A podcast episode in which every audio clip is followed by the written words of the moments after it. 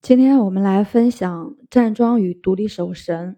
古代医学有“百病从寒起，寒从脚下生”的说法。脚有第二心脏之称，人过四十岁，臀部肌肉往往就逐渐的萎缩、下垂，下半身越来越单薄。站桩是在脚的基础上进行稳扎根、接天地、调气机。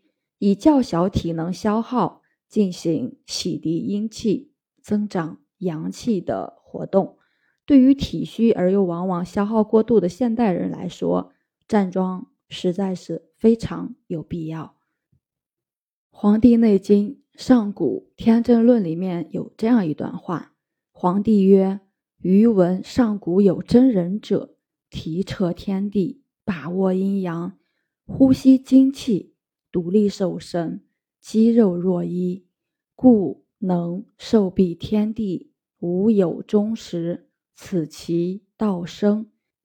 其中的独立守神，过去医学家教徒弟，光这四个字就要讲一年半载。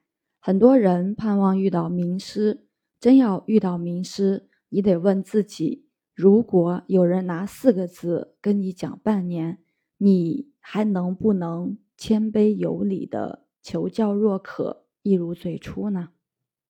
独立守神其实是用功修行的方法，是指生活中，尤其是练功时超然独立。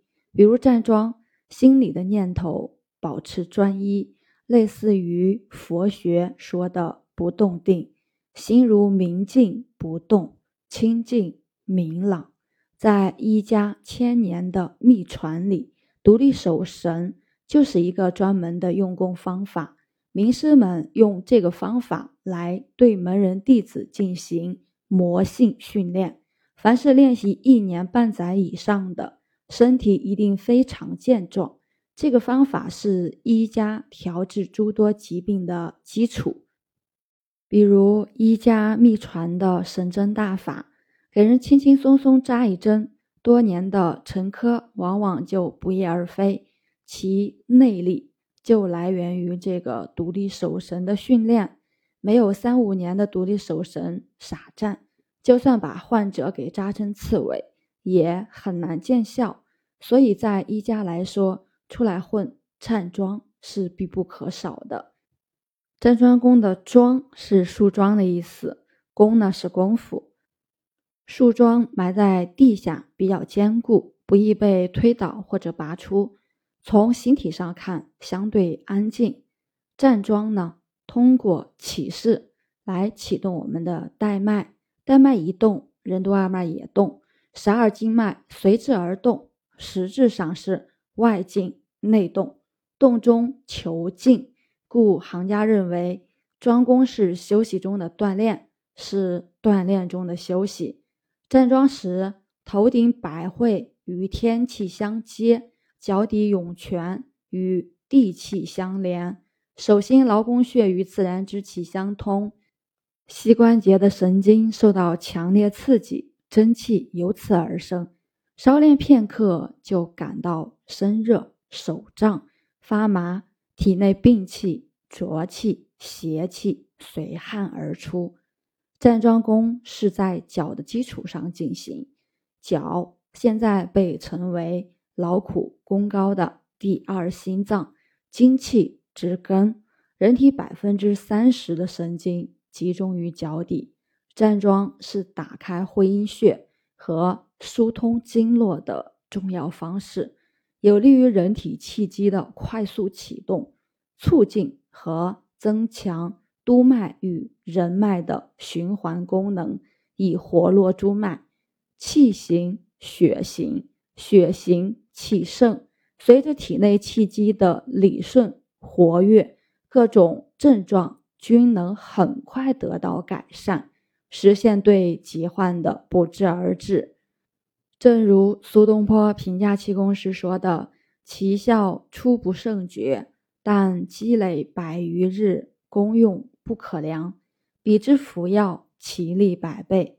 所以一定要按照功法要求坚持下去，功到自然成。修正佛法也要独立守神，也最好站桩。达摩祖师当年来华传法，发现中土僧人喜坐枯禅，没有动静结合，身体普遍羸弱，经不起风吹，所以在九年当中，达摩开始教这些少林寺的僧人也是站桩。所传武学及易筋经功法，易筋经功法中的十几个动作，其实是十几个不同的桩，以逼出全身的气脉及骨髓中的阴气、湿气、邪气、病气、毒气等等。那有人会问我，通过吃药去排这些毒气可以吗？是可以的，但是会消耗我们很多的元气。所谓是药三分毒。吃药排毒是以消耗元气为代价的，针灸按摩只是当时打开病灶的气脉而已，也是以消耗元气为代价的。艾灸固然是个好方法，但仍需以借器具材料。排毒最简单、最好的方法就是自己去站桩，每次早晚站桩四十五分钟，每次都站到出汗为止。便是最好的排毒。站桩不当排骨髓及气脉之毒，还可以练气入骨，生养元气。为什么每次最好能站四十五分钟？因为每次站四十分钟以上，人体的生物钟会起到更好的作用。修禅定是一种高级的人体科学，是故也要科学的修炼。如果你不把体内的阴气、邪气、湿气、毒气、寒气逼出来，心是静不下来的。禅宗的易经洗髓经，洗髓即把骨髓中的阴气、邪气、寒气逼出来。病轻曰病入脾，病重曰病入肉，病其重曰病入骨髓。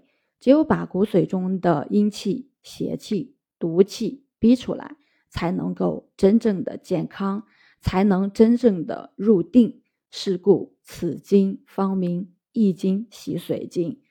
除了吃药、站桩可以逼出骨髓之毒外，还有其他的排毒方法吗？有，那就是辟谷。常辟谷之人是很容易入定的，但辟谷比站桩更需要细致的指导。如果方法不当，还会有危险。我们现代人阴寒之气强盛，如果不站桩、不易经洗髓、练气入骨，要精气不漏、血暖、骨髓饱满，真的是非常困难。无论是医家、全家还是禅定修行，只要恪守宗师遗训，知行统一，持之以恒的坚持站桩。功夫都会如春起之苗，不见其增，日有所长。